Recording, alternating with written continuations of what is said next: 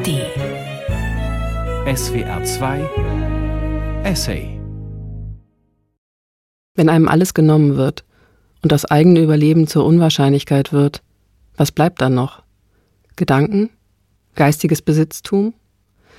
Der österreichische Schriftsteller Jean Amery setzt sich in seinem Essay an den Grenzen des Geistes mit dem Leben von Intellektuellen in Auschwitz auseinander.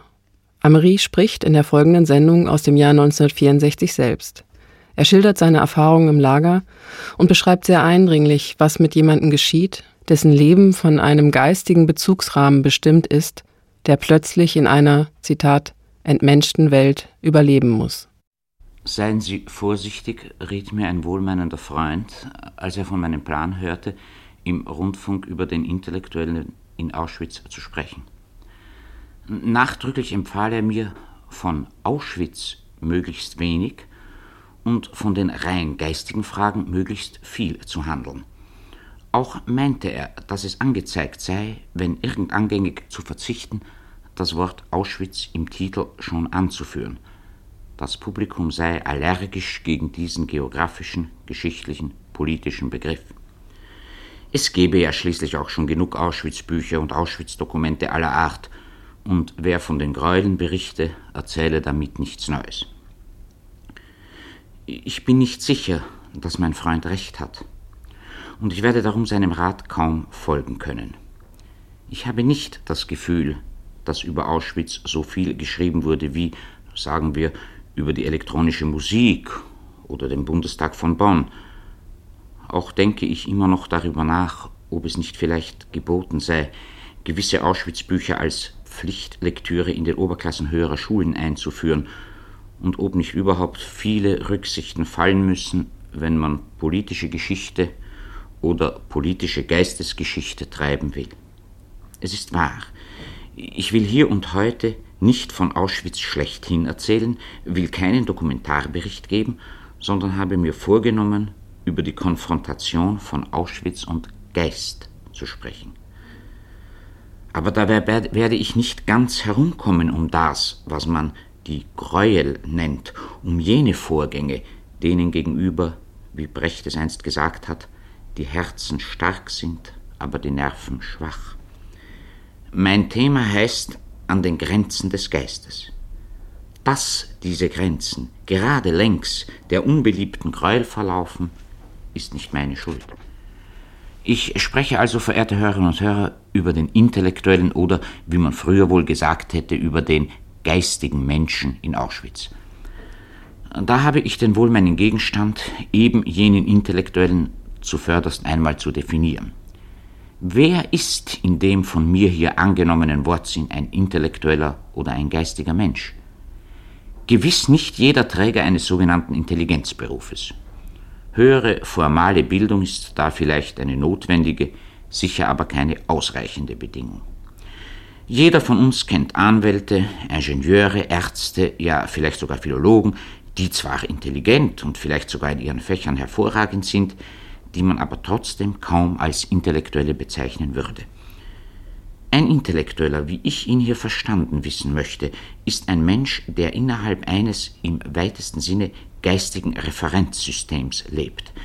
Sein Assoziationsraum ist ein wesentlich humanistischer oder geisteswissenschaftlicher. Er hat ein wohl ausgestattetes ästhetisches Bewusstsein. Neigung und Befähigung drängen ihn zu abstrakten Gedankengängen. Vorstellungsreihen aus dem geistesgeschichtlichen Bereich stellen sich zu jeder Gelegenheit in ihm her. Fragt man in etwa, welcher berühmte Name mit den Silben Lilien beginne, dann fällt ihm nicht der Gleitflugkonstrukteur Otto von Lilienthal ein, sondern der Dichter Detlef von Lilienkron. Gibt man ihm das Stichwort Gesellschaft, fasst er es nicht mondän auf, sondern soziologisch. Der physikalische Vorgang, der zu einem Kurzschluss führt, interessiert ihn nicht. Über den Dichter der höfischen Dorfpoesie Neidhard von Reuenthal weiß er bestens Bescheid. Einen solchen Intellektuellen also, einen Mann, der Strophen großer Lyrik auswendig weiß, der die berühmten Gemälde der Renaissance und des Surrealismus kennt, dem die Geschichte der Philosophie geläufig ist und die der Musik, Einen solchen Intellektuellen werden wir dort stellen, wo es für ihn darauf ankam, die Wirklichkeit und Wirkungskraft seines Geistes zu erhärten oder für nichtig zu erklären, an einer Grenzsituation in Auschwitz. Damit aber stelle ich natürlich mich selbst. Ich habe mich in doppelter Eigenschaft als Jude und Angehöriger der belgischen Resistance, außer in Buchenwald, Bergen-Belsen und noch anderen Konzentrationslagern, auch ein Jahr lang in Auschwitz, genauer im Nebenlager Auschwitz-Monowitz aufgehalten. Es wird darum hier wohl das Wörtchen ich öfter vorkommen müssen, als mir lieb ist. Überall dort nämlich, wo ich das persönliche Erlebnis nicht so ohne weiteres auch anderen unterstellen kann. Zu bedenken ist in unserem Zusammenhang zunächst die äußere Situation des Intellektuellen, die er übrigens mit allen, auch den sonst nicht weiter geistigen Trägern der sogenannten Intelligenzberufe teilte.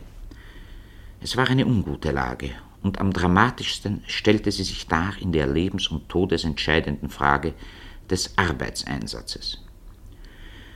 Die Handwerker in Auschwitz-Monowitz wurden, sofern man sie nicht aus irgendwelchen hier nicht weiter zu besprechenden Gründen auf der Stelle vergaßte, meist ihren bürgerlichen Berufen entsprechend eingeteilt.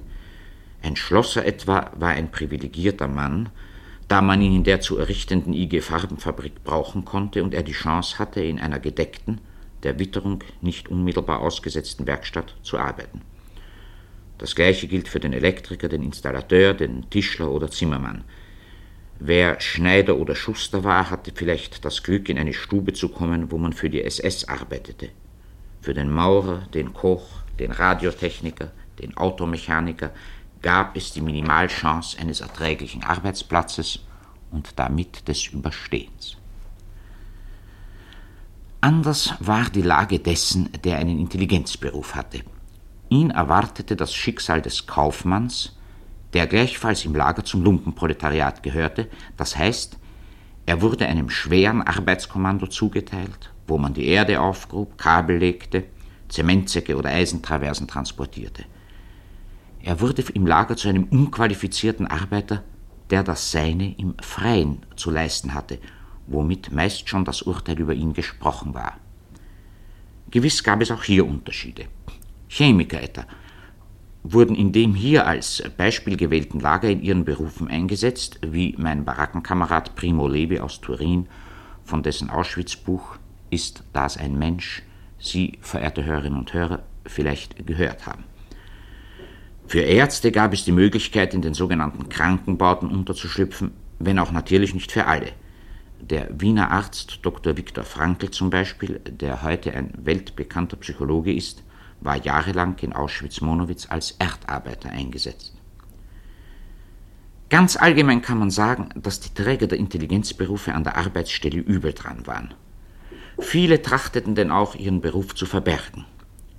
Wer nur über ein klein wenig manuelle Geschicklichkeit verfügte und vielleicht zu Bastelarbeiten fähig war, machte sich kühn zum Handwerker, wobei er freilich unter Umständen sein Leben riskierte, wenn nämlich herauskam, dass er die Unwahrheit gesagt hatte. Die Mehrzahl versuchte es allemal mit der Tiefstapelei. Der Gymnasial- oder Universitätsprofessor, um seinen Beruf befragt, sagte verschämt Lehrer, um nicht die berserkerische Wut des betreffenden SS-Manns oder Kapos herauszufordern. Der Rechtsanwalt verwandelte sich in den schlichteren Buchhalter, der Journalist gab sich vielleicht als Schriftsetzer aus, wobei wenig Gefahr bestand, dass er den Nachweis seines handwerklichen Könnens würde liefern müssen. So schleppten sie den Schienen, Rohre und Bauholz, die Universitätslehrer, Anwälte, Bibliothekare, die Kunsthistoriker, Nationalökonomen, Mathematiker. Sie brachten meist wenig Geschick und nur geringe Körperkräfte hierfür mit. Und nur in seltenen Fällen währte es lange, bis sie aus dem Arbeitsprozess ausgeschieden wurden und ins benachbarte Lager Birkenau kamen, wo die Gaskammern und Krematorien standen. War ihre Situation am Arbeitsplatz schwierig, so war sie im Inneren des Lagers nicht besser. Das Lagerleben erforderte vor allem körperliche Gewandtheit und einen notwendigerweise hart an der Grenze der Brutalität liegenden physischen Mut. Mit beiden waren die Geistesarbeiter nur selten gesegnet, und die moralische Courage, die sie oft anstelle der körperlichen einsetzen wollten, war keinen Pfifferling wert. Es kam, sei einmal angenommen, darauf an, einen Warschauer professionellen Taschendieb daran zu hindern, dass er uns die Schnürsenkel stehle. Da half unter Umständen ein gut landender Kinnhaken, keineswegs aber jene geistige Tapferkeit, mit der etwa ein politischer Journalist durch Veröffentlichung eines missliebigen Artikels seine Existenz gefährdet. Überflüssig zu sagen, dass nur in sehr raren Fällen der Anwalt oder Gymnasiallehrer zum Kinnhacken kunstgerecht auszuholen wusste, ihn vielmehr weit öfter empfing und dabei im Nehmen kaum tüchtiger war als im Geben. Schlimm stand es auch in den Fragen der Lagerdisziplin. Wer draußen einen Intelligenzberuf ausgeübt hatte, besaß im Allgemeinen wenig Begabung zum sogenannten Bettenbau. Ich erinnere mich gebildeter und kultivierter Kameraden, die allmorgendlich schweißtriefend mit Strohsack und Decken kämpften und doch nichts Rechtes zustande brachten, so dass sie dann an der Arbeitsstelle von der zur Zwangsvorstellung sich verdichtenden Befürchtung geplagt waren, beim Heimkommen mit Hieben oder Essensentzug bestraft zu werden. Sie waren weder besagtem Bettenbau gewachsen, noch dem zackigen Mützen ab, und schon gar nicht trafen sie, wenn es sich fügte, dem Blockältesten oder SS-Mann gegenüber jene zugleich knapp devote und doch selbstbewusste Redeweise, mit der sich unter Umständen eine drohende Gefahr abwenden ließ. Sie waren darum im Lager selbst von Häftlingsvorgesetzten und Kameraden so wenig geachtet wie am Arbeitsplatz von Zivilarbeitern und Kapos. Schlimmer, Sie fanden nicht einmal Freunde. Es war ihnen nämlich in den meisten Fällen eine physische Unmöglichkeit, sich frischweg des Lagerslangs zu bedienen, der die einzig akzeptierte Form gegenseitiger Verständigung war. Man spricht, verehrte Hörerinnen und Hörer, in der modernen Auseinandersetzung sehr viel von den Kommunikationsschwierigkeiten des Zeitgenossen und redet dabei manch steilen Unfug, der ebenso gut ungesagt bliebe. Nun, im Lager bestand das Kommunikationsproblem zwischen dem geistigen Menschen und der Mehrzahl seiner Kameraden. Es stellte sich stündlich in realer, ja qualvoller Weise. Es war dem an eine einigermaßen differenzierte Ausdrucksweise gewohnten Häftling nur unter einem großen Aufwand von Selbstüberwindung möglich, hau ab zu sagen oder den Mithäftling ausschließlich mit Mensch anzusprechen – ich erinnere mich nur allzu gut des körperlichen Widerwillens, der mich regelmäßig erfasste, wenn ein sonst ganz ordentlicher und umgänglicher Kamerad niemals anders zu mir sagte als mein lieber Mann. Der Intellektuelle litt unter Ausdrücken wie Küchenbulle, organisieren, womit die widerrechtliche Aneigung von Gegenständen gemeint war. Ja, selbst Formeln wie auf Transport gehen brachte er nur schwer und zögernd über die Lippen. Damit aber, verehrte Hörerinnen und Hörer, komme ich zu den psychologischen und existenziellen Fundamentalproblemen des Lagerlebens und zum intellektuellen im eingangs skizzierten engeren Sinn. Die Frage, die sich aufdrängt, heißt auf ihre bündigste Formel reduziert. Haben Geistesbildung und intellektuelle Grunddisposition einem Lagerhäftling in den entscheidenden Momenten geholfen haben Sie ihm das Überstehen erleichtert? Mir fiel, als ich mir diese Frage stellte, zunächst nicht mein eigener Auschwitzer Alltag ein, sondern das schöne Buch eines holländischen Freundes und Schicksalsgenossen des Schriftstellers Nico Rost. Das Buch heißt Goethe in Dachau. Sie haben vielleicht davon gehört oder gelesen. Ich nahm es nach Jahren wieder zur Hand und las darin Sätze, die mich traumhaft genug anmuteten. Da stand etwa. Wollte eigentlich heute früh meine Aufzeichnungen über Hyperion vornehmen. Oder wieder über Maimonides gelesen von seinem Einfluss auf Albertus Magnus, Thomas von Aquin, Duns Scotus. Oder bemühte mich heute während des Luftalarms wieder an Herder zu denken. Und dann stand da ganz und gar überraschend für mich. Noch mehr lesen, noch mehr und intensiver studieren, in jeder freien Minute, klassische Literatur als Ersatz für Rotkreuzpakete. Als ich diesen Sätzen nachging und sie mit meinen eigenen Lagererinnerungen konfrontierte, war ich tief beschämt, denn nichts habe ich Nico Rosts bewundernswerter, radikal geistiger Haltung an die Seite zu stellen. Nein, ich hätte ganz bestimmt nichts über Maimonides gelesen, selbst wenn mir, was freilich in Auschwitz kaum denkbar war, ein einschlägiges Buch in die Hände gefallen wäre.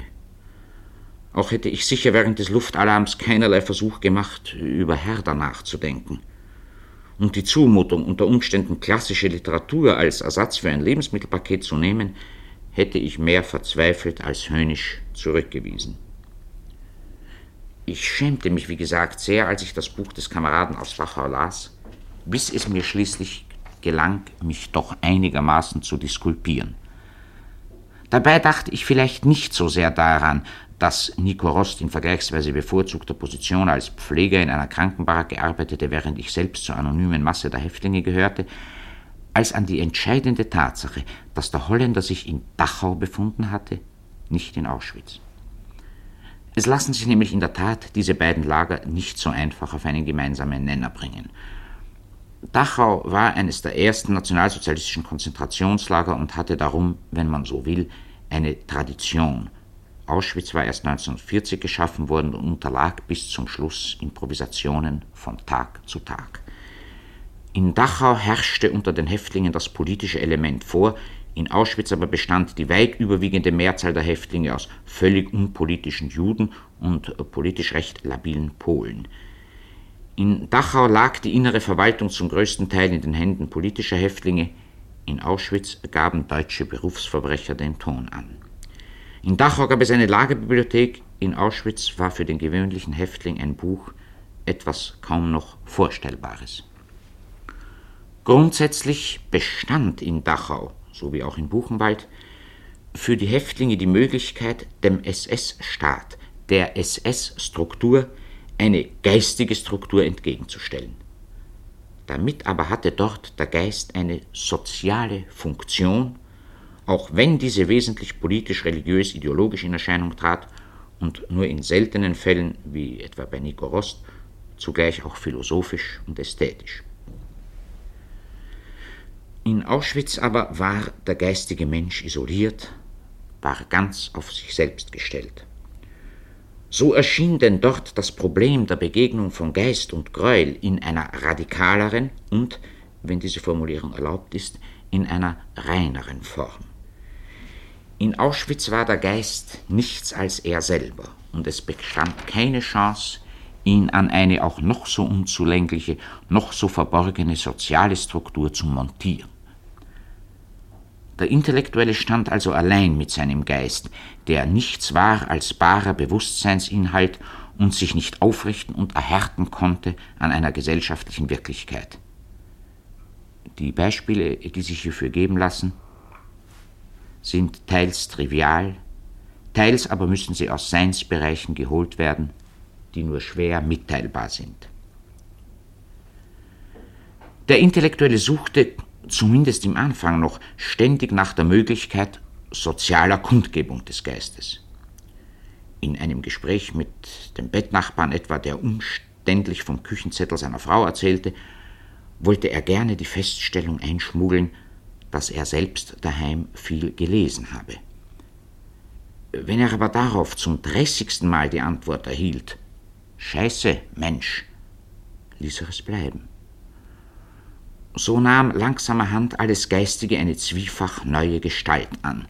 Es wurde einerseits psychologisch zu etwas ganz und gar Irrealem und andererseits, sofern man es in sozialen Begriffen definiert, zu einer Art von unerlaubtem Luxus.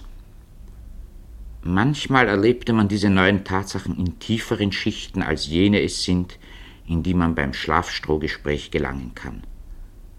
Dann verlor der Geist urplötzlich seine Grundqualität, die Transzendenz.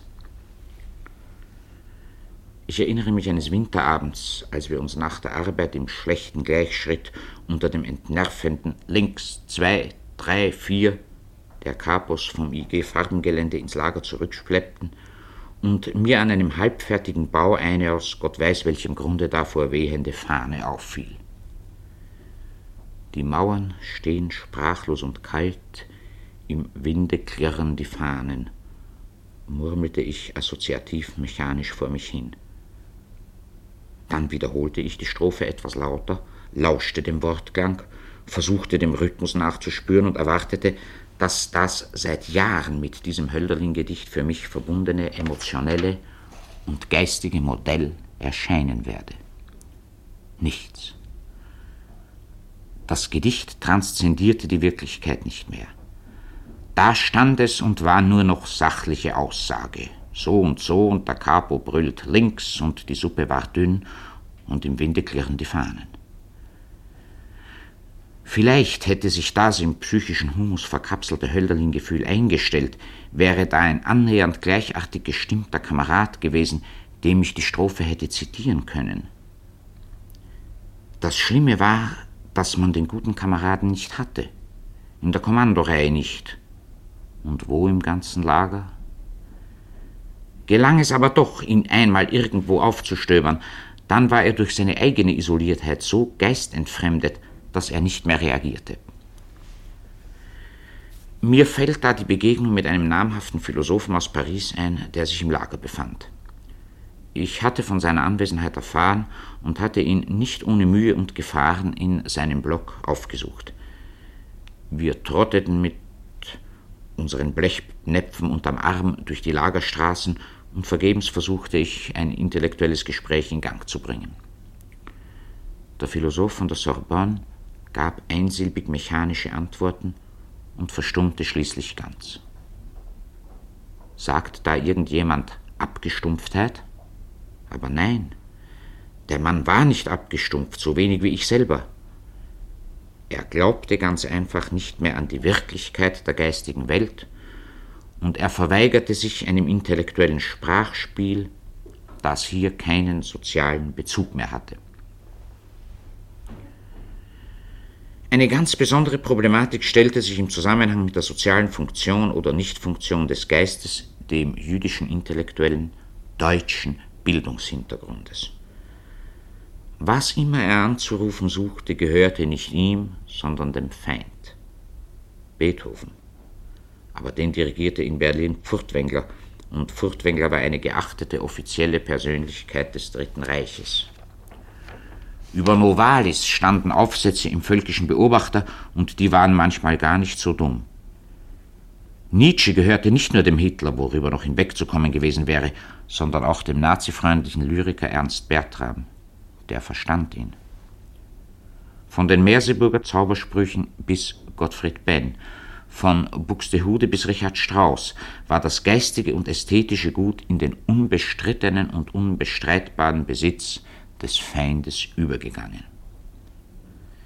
Ein Kamerad, der einmal nach seinem Berufe gefragt worden war, hatte unsinnigerweise der Wahrheit gemäß gesagt, er sei Germanist, und das hatte den mörderischen Wutausbruch eines SS-Mannes hervorgerufen. In den gleichen Tagen hat, glaube ich, drüben in den USA Thomas Mann einmal gesagt, wo ich bin, ist die deutsche Kultur. Der deutsch-jüdische Auschwitz-Häftling hätte eine solch kühne Behauptung nicht aufstellen können, selbst wenn er ein Thomas Mann gewesen wäre. Er konnte die deutsche Kultur nicht als seinen Besitz reklamieren, weil sein Anspruch keinerlei soziale Rechtfertigung fand. In der Emigration konnte eine winzige Minorität sich als deutsche Kultur konstituieren, auch dann, wenn ihr nicht gerade Thomas Mann zugehörte. In Auschwitz aber musste der isolierte Einzelne noch dem letzten SS-Mann die gesamte deutsche Kultur samt Dürer und Reger, Griffius und Trakel überlassen. Doch wo es selbst gelang, sich die naive und diskutable Illusion aufzubauen vom guten und vom bösen Deutschland, vom miserablen Thorak, der dem Hitler gehören mochte, und dem großen Tillmann Riemenschneider, dem man die eigene Solidarität aufdrängte, selbst dort musste unweigerlich am Ende der Geist vor der Wirklichkeit versagen. Die Gründe hierfür sind vielfältig und es ist schwer, sie erst einmal auseinanderzuhalten und dann zur Synthese zu bringen, wie es geboten wäre. Absehen will ich von den bar physischen, wiewohl ich eigentlich nicht weiß, ob das statthaft ist, denn jeder Lagerhäftling stand ja schließlich unter dem Gesetz seiner mehr oder minder großen körperlichen Widerstandskraft. Klar ist jedenfalls, dass die ganze Frage der Wirkung des Geistes dort überhaupt nicht mehr gestellt werden kann, wo das Subjekt, unmittelbar vor dem Hunger und Erschöpfungstod stehend, nicht nur entgeistet, sondern im eigentlichen Wortsinne entmenscht ist. Der sogenannte Muselmann wie die Lagersprache den sich aufgebenden und von den Kameraden aufgegebenen Häftling nannte, hatte keinen Bewusstseinsraum mehr, in dem gut oder böse, edel oder gemein, geistig oder ungeistig sich gegenüberstehen konnten. Er war ein wankender Leichnam, ein Bündel ihre letzten Zuckungen vollziehender physischer Funktionen. Er muss, so schwer es uns fallen möge, aus unseren Erwägungen ausgeschlossen werden. Ich kann nur ausgehen von meiner eigenen Lage, der Lage eines Häftlings, welcher hungerte, aber nicht verhungerte, der geprügelt, aber nicht ganz zusammengeschlagen wurde, der Wunden hatte, aber keine tödlichen, der also objektiv noch jenes Substrat besaß, auf dem der Geist prinzipiell stehen und bestehen kann. Er stand aber allemal auf schwachen Füßen und er bestand schlecht. Das ist die ganze traurige Wahrheit. Vom Versagen bzw. dem wirkungslosen Verpuffen ästhetischer Vorstellungsreihen und Reminiszenzen habe ich bereits andeutend gesprochen. Sie waren in den meisten Fällen keine Tröstung, gelegentlich erschienen sie als Schmerz oder Hohn, am häufigsten versickerten sie in einem Gefühl vollkommener Indifferenz. Da gab es nun freilich Ausnahmen, und zwar in gewissen Rauschzuständen. Ich denke daran, wie mir einmal ein Pfleger des Krankenbaus einen Teller mit gesüßtem Grieß schenkte, den ich gierig verschlang, wobei ich in den Zustand einer außerordentlichen geistigen Euphorie geriet. Mit tiefer Ergriffenheit dachte ich zunächst an das Phänomen der menschlichen Güte. Daran kettete sich die Vorstellung des wackeren Joachim Ziemsen aus dem Zauberberg Thomas Manns. Und plötzlich war mein Bewusstsein randvoll und chaotisch angefüllt mit Bücherinhalten, Bruchstücken gehörter Musik, eigenen, wie mir durchaus scheinen wollte, philosophischen Gedanken. Ein wildes Geistverlangen ergriff Besitz von mir, das begleitet war von durchdringendem Selbstmitleid und mir die Tränen in die Augen trieb. Dabei war ich mir aber in einer klar gebliebenen Bewusstseinsschicht des Pseudocharakters dieser nur Minuten währenden geistigen Erhebung voll bewusst. Es war ein echter, durch physische Einwirkung hervorgerufener Trunkenheitszustand. Nachträgliche Gespräche mit Kameraden erlauben mir den Schluss, dass ich keineswegs der Einzige war, dem unter solchen Umständen eine kurzfristige geistige Aufrichtung gelang. Derlei Rauschgefühle stellten sich häufig auch bei Schicksalsgenossen ein, sei es beim Essen, sei es beim Genuss der ungewohnt gewordenen Zigarette. Wie alle Räusche ließen sie ein ödes, katzenjammerhaftes Gefühl der Leere und Scham zurück. Sie waren zutiefst unecht. Der Wert des Geistes erhärtet sich nur schlecht an ihnen. Und doch, es erfüllt ja die ästhetische Vorstellung und alles, was in ihrem Gefolge daherkommen möge, nur einen begrenzten und gar nicht den wichtigsten Raum im Haushalt des geistigen Menschen. Wesentlicher ist das analytische Denken von ihm dürften wir erwarten, dass es angesichts des Grauens zugleich Stütze und Wegweiser sei. Auch hier aber komme ich zu enttäuschenden Bilanzen. Das rational-analytische Denken war im Lager und speziell in Auschwitz nicht nur keine Hilfe, sondern führte geradenwegs in eine tragische Dialektik der Selbstzerstörung. Was ich damit meine, ist leicht verdeutlicht. Zunächst einmal nahm der geistige Mensch die unvorstellbaren Zustände nicht so einfach als gegeben zur Kenntnis wie der ungeistige. Ein langes Training, die Erscheinungen der Alltagswirklichkeit in Frage zu stellen, verbot ihm das schlichte Eingehen auf die Lagerrealität, denn diese stand in allzu schroffem Gegensatz zu allem, was er bisher als möglich und dem Menschen zumutbar angesehen hatte.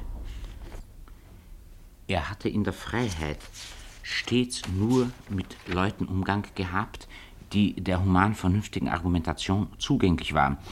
Und durchaus wollte er nicht begreifen, was nun wahrhaftig gar nicht kompliziert war, nämlich, dass ihm, dem Häftling gegenüber, die SS eine Logik der Vernichtung gebrauchte, die in sich ebenso folgerichtig operierte wie draußen die Logik der Lebenserhaltung. Man musste stets sauber rasiert sein, aber strengstens war verboten, Scherzeug zu besitzen, und vor den Barbier kam man nur einmal in 14 Tagen.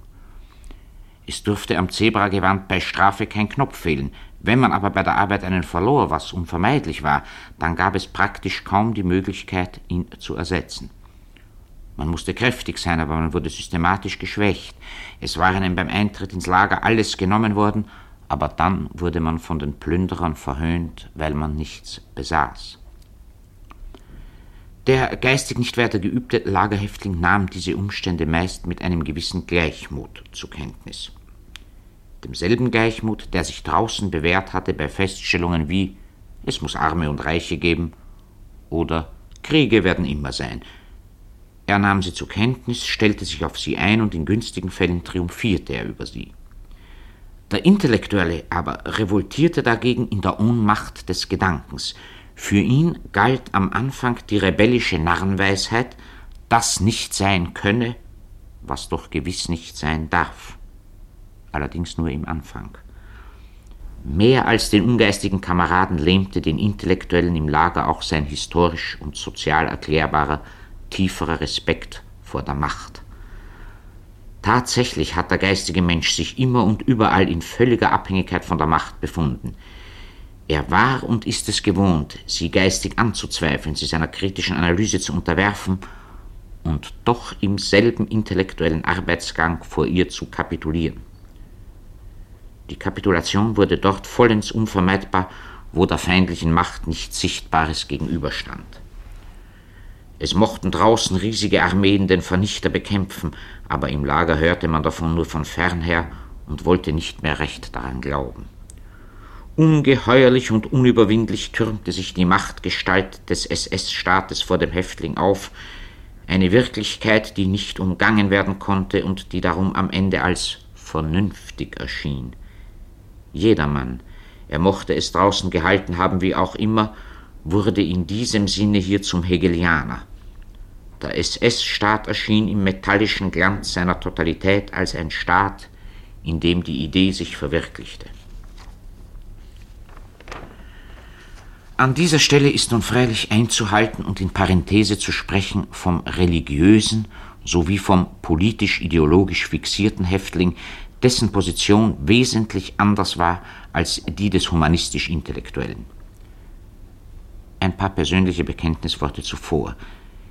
Ich habe als Agnostiker die Gefängnisse und Konzentrationslager betreten und habe das Inferno am 15. April 1945 von den Engländern in Bergen-Belsen befreit als Agnostiker wieder verlassen.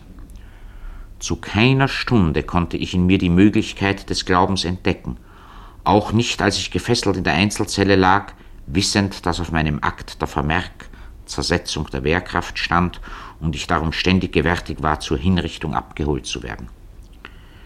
Ich war auch niemals verbindlicher und verbundener Anhänger einer bestimmten politischen Ideologie. Gleichwohl muss ich gestehen, dass ich sowohl für die religiösen als auch für die politisch engagierten Kameraden große Bewunderung empfand und empfinde. Sie waren in unserem hier angenommenen Sinne geistig oder nicht. Das spielte keine Rolle. So oder so war ihnen ihr politischer oder religiöser Glaube in den entscheidenden Momenten eine unschätzbare Hilfe, während wir skeptisch-humanistischen Intellektuellen vergebens unsere literarischen, philosophischen, künstlerischen Hausgötter anriefen. Sie mochten militante Marxisten sein, sektiererische Bibelforscher, praktizierende Katholiken, sie mochten hochgebildete Nationalökonomen und Theologen sein oder wenig belesene Arbeiter und Bauern. Ihr Glaube oder ihre Ideologie gab ihnen jenen festen Punkt in der Welt, von dem aus sie geistig den SS-Staat aus den Angeln hoben. Sie lasen unter unausdenkbar schwierigen Umständen die Messe und sie fasteten als orthodoxe Juden am Versöhnungstag, wiewohl sie ohne dies das ganze Jahr im Zustand wütenden Hungers lebten. Sie diskutierten marxistisch über die Zukunft Europas oder sie sagten nur beharrlich, die Sowjetunion wird und muss siegen. Sie überstanden besser oder starben würdiger als ihre vielfach unendlich gebildeteren und im exakten Denken geübteren, nichtgläubigen bzw. unpolitischen intellektuellen Kameraden.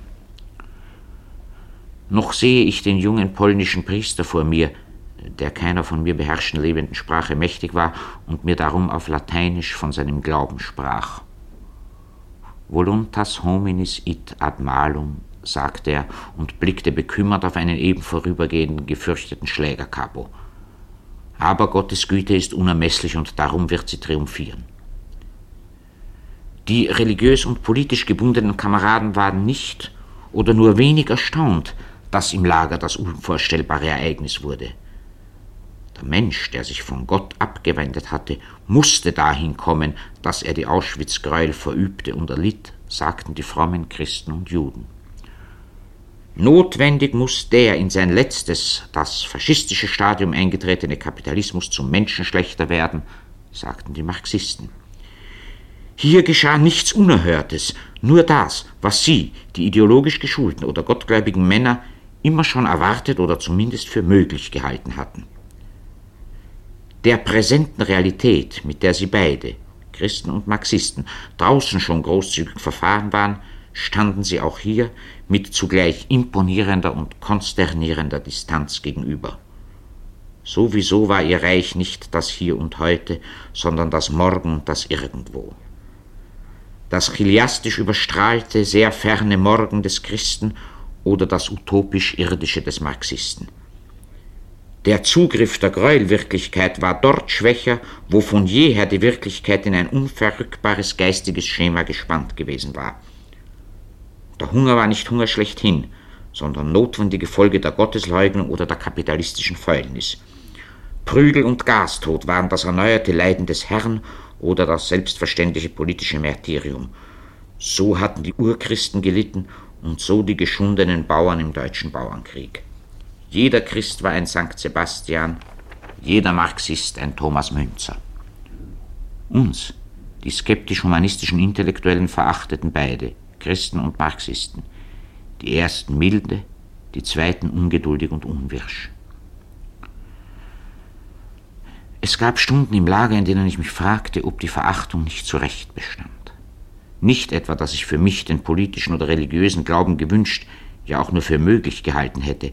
Ich wollte gar nichts wissen von einer Glaubensgnade, die für mich keine war, noch von einer Ideologie, deren Irrtümer und Fehlschlüsse ich durchschaut zu haben meinte. Ich wollte nicht gehören zu ihnen, den gläubigen Kameraden, aber ich hätte mir gewünscht zu sein wie sie, unerschütterlich, ruhig, stark. Was ich damals zu begreifen glaubte, erscheint mir immer noch als Gewissheit. Der im weitesten Sinne gläubige Mensch, sei sein Glaube ein metaphysischer oder ein immanenzgebundener, überschreitet sich selbst. Er ist nicht der Gefangene seiner Individualität sondern gehört einem geistigen Kontinuum an, das nirgends und auch in Auschwitz nicht unterbrochen wird. Er ist zugleich wirklichkeitsfremder und wirklichkeitsnäher als der Glaubenslose. Wirklichkeitsfremder, da er doch in seiner finalistischen Grundhaltung die gegebenen Realitätsinhalte links liegen lässt und sein Auge auf eine nähere oder fernere Zukunft fixiert – wirklichkeitsnäher aber, weil er sich aus eben diesem Grunde von den ihn umgebenden Tatbeständen nicht überwältigen lässt und darum seinerseits kraftvoll auf sie einwirken kann. Dem glaubensfreien Menschen ist die Wirklichkeit im schlimmen Falle eine Gewalt, der er sich überlässt, im günstigen ist sie ihm Material für die Analyse. Dem Gläubigen ist sie Ton, den er formt, Aufgabe, die er löst dass es im Lager zwischen beiden Charakteren, dem Gläubigen und dem Ungläubigen, ebenso wenig eine tiefere Verständigung geben konnte wie draußen, braucht kaum gesagt zu werden. Religiös und politisch gläubige Kameraden gingen über uns andere hinweg, sei es in Duldung und Hilfsbereitschaft, sei es im Zorn. Eines musst du doch einsehen, sagte ihm einmal ein gläubiger Jude, dass eure Intelligenz und eure Bildung hier wertlos sind, ich aber habe die Gewissheit, dass unser Gott uns rächen wird.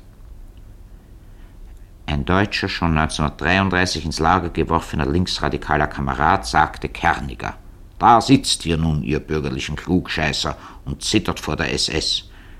Wir zittern nicht, denn wenn wir hier auch elendiglich verrecken, so wissen wir doch, dass nach uns die Genossen die ganze Bande an die Wand stellen werden. Beide überschritten sie sich selbst und projizierten sich in die Zukunft. Sie waren keine fensterlosen Monaden, sondern standen offen, weit offen auf eine Welt hin, die nicht die Welt von Auschwitz war. Die glaubenslosen Intellektuellen waren beeindruckt von dieser Haltung, das ist sicher. Es sind mir aber nur verschwindend wenige Fälle von Konversion bekannt. Der skeptische geistige Mensch wurde nur in Ausnahmefällen durch das großartige Beispiel der Kameraden zum Christen oder zum marxistischen Engagé. Meist kehrte er sich ab und sagte sich, eine bewundernswerte und rettende Illusion, aber eine Illusion nun eben doch. Gelegentlich rebellierte er auch wütend gegen den Wissensanspruch der glaubenden Kameraden. Das Wort von der unerschöpflichen Gottesgüte erschien ihm dann als ein Skandal angesichts der Gegenwart eines sogenannten Lagerältesten, eines mächtig gewachsenen deutschen Berufsverbrechers, von dem man wusste, dass er einige Häftlinge buchstäblich zertreten hatte. Desgleichen betrachtete er es als eine empörende Beschränktheit, wenn weiter unbeirrbar die Marxisten die SS als die Schutztruppe der Bourgeoisie und das Lager als normale Frucht des Kapitalismus bezeichneten, wodurch jeder Vollsinnige einsehen musste, dass Auschwitz nichts mit Kapitalismus oder irgendeiner beliebigen Wirtschaftsform zu tun hatte, sondern die Wirklichkeit gewordene Ausgeburt kranker Hirne und pervertierter Emotionalorganismen war. Man konnte die gläubigen Kameraden achten und dennoch mehr als einmal kopfschüttelnd vor sich hin murmeln. Wahn, welch ein Wahn. Kleinlaut aber wurden die Intellektuellen und kein Argument fanden sie, wenn ihnen die anderen, wie oben beschrieben, die hier zur Gegenstandslosigkeit gewordenen Werte des Geistes vorhielten. Und damit, verehrte Hörerinnen und Hörer, schließe ich die Parenthese, komme zurück zur Rolle des Geistes in Auschwitz und wiederhole deutlich, was ich schon sagte.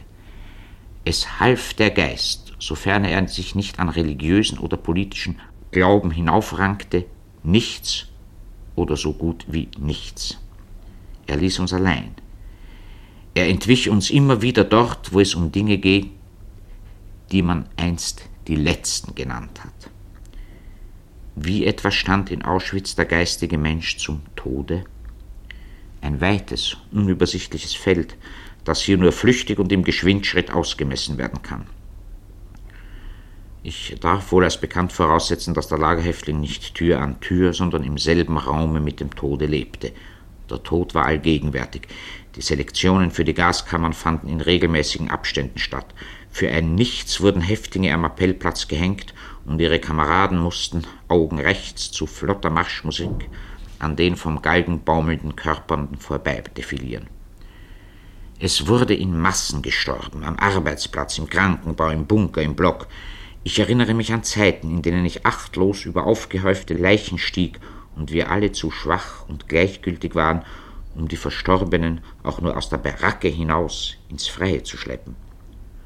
Aber all dies ist, wie gesagt, bekannt bis zum Überdruss, gehört ins Gebiet der eingangs erwähnten Gräuel, von denen ausführlich zu sprechen man mir wohlmeinend abgeraten hat. Da und dort wird vielleicht jemand einwenden, dass auch der Frontsoldat ständig vom Tode umfangen war und dass darum der Tod im Lager nicht eigentlich einen spezifischen Charakter und eine unvergleichliche Problematik hatte. Muss ich erst noch sagen, dass der Vergleich untauglich ist? So wie das Leben des Frontsoldaten wie immer dieser auch gelitten haben möge, dem des Lagerhäftlings nicht angeglichen werden kann, so sind auch Soldatentod und Häftlingstod inkommensurable Größen. Der Soldat starb den Helden- oder Opfertod, der Häftling den des Schlachtviehs. Der Soldat wurde ins Feuer getrieben und sein Leben war nicht viel wert, das ist wahr. Dennoch war ihm vom Staats wegen nicht das Sterben verordnet, sondern das Überstehen. Des Häftlings letzte Pflicht aber war der Tod. Der entscheidende Unterschied lag darin, dass, anders als der Häftling, der Frontsoldat nicht nur Ziel, sondern auch Träger des Todes war. Bildlich gesprochen, der Tod war nicht nur das Beil, das auf ihn herabfiel, sondern auch das Schwert in seiner Hand. Noch während er den Tod erlitt, konnte er ihn zufügen. Der Tod kam von außen als Schicksal auf ihn zu, drängte aber auch von innen als Wille aus ihm heraus. Er war ihm zugleich Bedrohung und Chance, während er für den Häftling die Gestalt einer mathematisch vorausbestimmten Lösung, der Endlösung, annahm. Unter diesen Bedingungen stieß nun der geistige Mensch mit dem Tode zusammen. Vor ihm lag der Tod und in ihm regte sich immer noch der Geist. Dieser stand jenem gegenüber und suchte, vergeblich um es nur gleich zu sagen, seine Würde zu statuieren. Was sich zunächst ereignete, war allemal der totale Zusammenbruch der ästhetischen Todesvorstellung. Sie wissen, wovon ich spreche. Der geistige Mensch und namentlich der Intellektuelle aus deutschem Bildungsboden trägt diese ästhetische Todesvorstellung in sich. Sie kam von weit her auf ihn, im spätesten Falle aber aus der Zeit der deutschen Romantik. Kennzeichnend lässt sie sich annähernd durch die Namen Novalis, Schopenhauer, Wagner, Thomas Mann. Für den Tod in seiner literarischen, philosophischen, musikalischen Gestalt war kein Platz in Auschwitz. Es führte keine Brücke vom Tod in Auschwitz zum Tod in Venedig. Unleidlich wurde jede dichterische Todesreminiszenz, mochte es Hesses Lieber Bruder Tod oder der Tod Rilkes sein, der gesungen hat, O Herr, gib jedem seinen eigenen Tod. Die ästhetische Todesvorstellung wurde dem Intellektuellen als ein Teil ästhetischer Lebensführung deutlich. Wo diese kaum noch erinnert werden konnte, war auch jene eine elegante Nichtigkeit. Im Lager gab es keine Tristan-Musik zum Tode, nur das Gebrüll der SS und der Kapos. Der Tod des Menschen, da er doch sozial ein Ereignis war, das man nur eben mit der Formel Abgang durch Tod in der sogenannten politischen Abteilung des Lagers registrierte, verlor schließlich auch individuell so sehr an spezifischem Gehalt, dass seine ästhetische Einkleidung für den, der ihn erwartete, gewissermaßen zu einem frechen und den Kameraden gegenüber ungehörigen Anspruch wurde. Nach dem Zusammenbruch der ästhetischen Todesvorstellung stand dann der intellektuelle Häftling dem Tod ungewappnet gegenüber. Versuchte er dennoch ein geistiges und metaphysisches Verhältnis zum Tode herzustellen, stieß er sich auch hier wieder an der Lagerrealität, die einen solchen Versuch zur Aussichtslosigkeit verurteilte. Wie ging das in der Praxis zu? Um es knapp und trivial zu sagen, auch der geistige Häftling befasste sich, gleich seinem ungeistigen Kameraden, nicht mit dem Tode, sondern mit dem Sterben. Damit aber wurde das ganze Problem reduziert auf eine Anzahl konkreter Überlegungen. So sprach man beispielsweise im Lager von einem SS-Mann, der einmal einem Häftling den Bauch aufgeschlitzt und mit Sand angefüllt hatte. Es liegt auf der Hand, dass man sich so angesichts solcher Möglichkeiten kaum noch damit befasste, ob bzw. dass man sterben müsse, sondern nur noch, wie es geschehen würde. Man führte Gespräche darüber, wie lange es wohl dauere, bis das Gas in der Gaskammer seine Wirkung tut. Man spekulierte über die Schmerzhaftigkeit des Todes durch Phenolinjektionen sollte man sich einen Schlag über den Schädel wünschen oder den langsamen Erschöpfungstod im Krankenbau? Es war bezeichnend für die Situation des Häftlings dem Tode gegenüber, dass nur wenige sich entschlossen, an den Draht zu laufen, wie man sagte, das heißt, durch Berühren der mit Starkstrom geladenen Stacheldrähte Selbstmord zu begehen. Der Draht war ja eine gute und ziemlich sichere Sache, vielleicht aber wurde man noch vorher beim Versuche, sich ihm zu nähern, ertappt und in den Bunker geworfen, was zu einem schwierigeren und peinvolleren Sterben führte. Das Sterben war allgegenwärtig, der Tod entzog sich. Nun ist freilich allüberall die Todesangst wesentlich Sterbensangst, und auch für das Lager gilt, was Franz Borkenau einmal gesagt hat, dass nämlich die Todesfurcht der Schreck vor dem Ersticken sei. Gleichwohl ist es in der Freiheit möglich, Todesgedanken zu hegen, die nicht gleichzeitig auch Sterbensgedanken, Sterbensängste sind. Der Tod in der Freiheit kann geistig wenigstens prinzipiell losgekettet werden vom Sterben.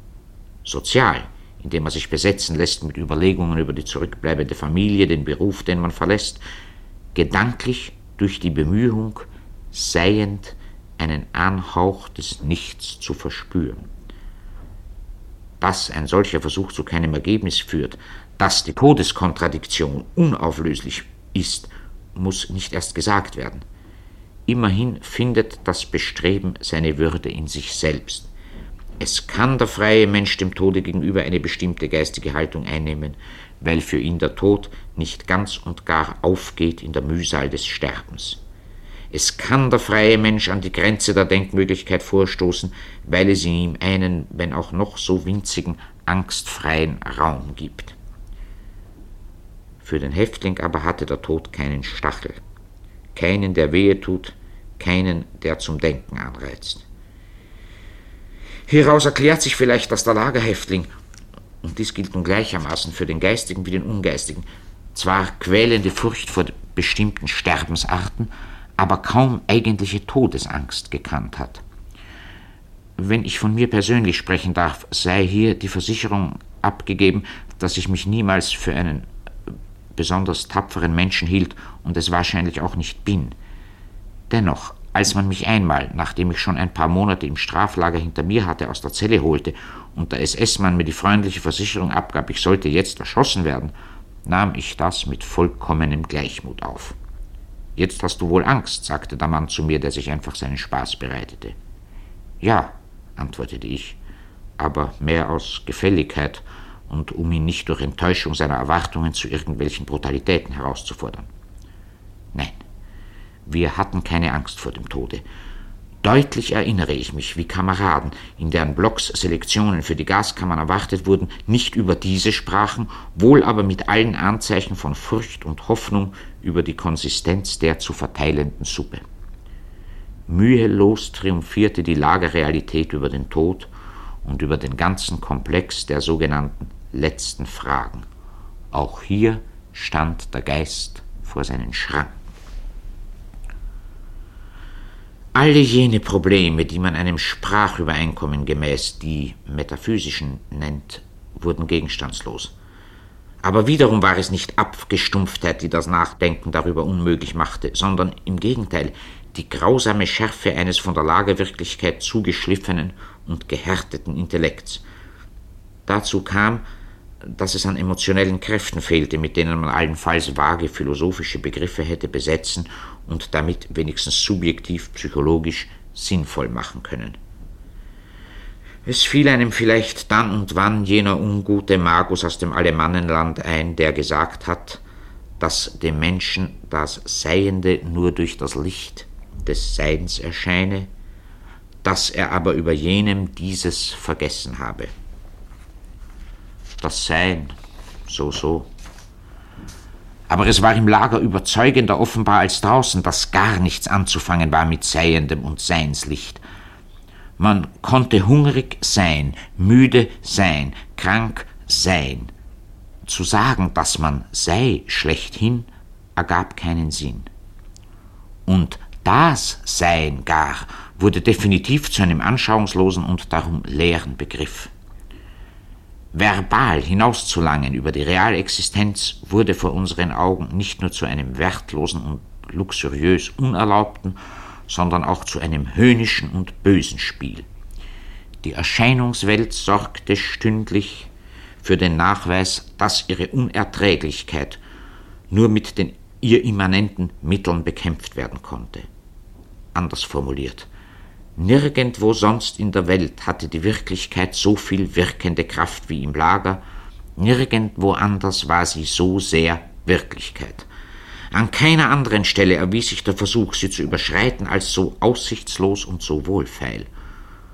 So wie die Gedichtstrophe von den sprachlos stehenden Mauern und den im Winde klirrenden Fahnen, verloren auch die philosophischen Aussagen ihre Transzendenz und wurden vor uns teils zu sachlichen Feststellungen, teils zu ödem Geplapper. Wo sie etwas meinten, erschienen sie als trivial, und wo sie nicht trivial waren, dort meinten sie nichts mehr. Dies zu erkennen bedurften wir keiner semantischen Analyse und keiner logischen Syntax. Ein Blick auf die Wachtürme, das Schnuppern nach dem Fettbrandgeruch der Krematorien genügte. Der Geist in seiner Totalität, erklärte sich im Lager als unzuständig. Als brauchbares Werkzeug zur Bewältigung der uns gestellten Aufgaben dankte er ab. Aber, und damit, verehrte Hörerinnen und Hörer, weise ich auf einen sehr wesentlichen Punkt hin, zu seiner Selbstaufhebung war er zu gebrauchen Und das war gar nicht wenig. Denn es war ja nicht so, dass der geistige Mensch, sofern er nicht schon physisch vollkommen zerstört war, nun ungeistig oder zum Denken unfähig geworden wäre. Im Gegenteil. Das Denken gönnte sich nur selten Rast. Aber es hob sich selbst auf, indem es bei fast jedem Schritt, den es tat, an seine unüberschreitbaren Grenzen stieß. Die Achsen seiner traditionellen Bezugssysteme zerbrachen dabei.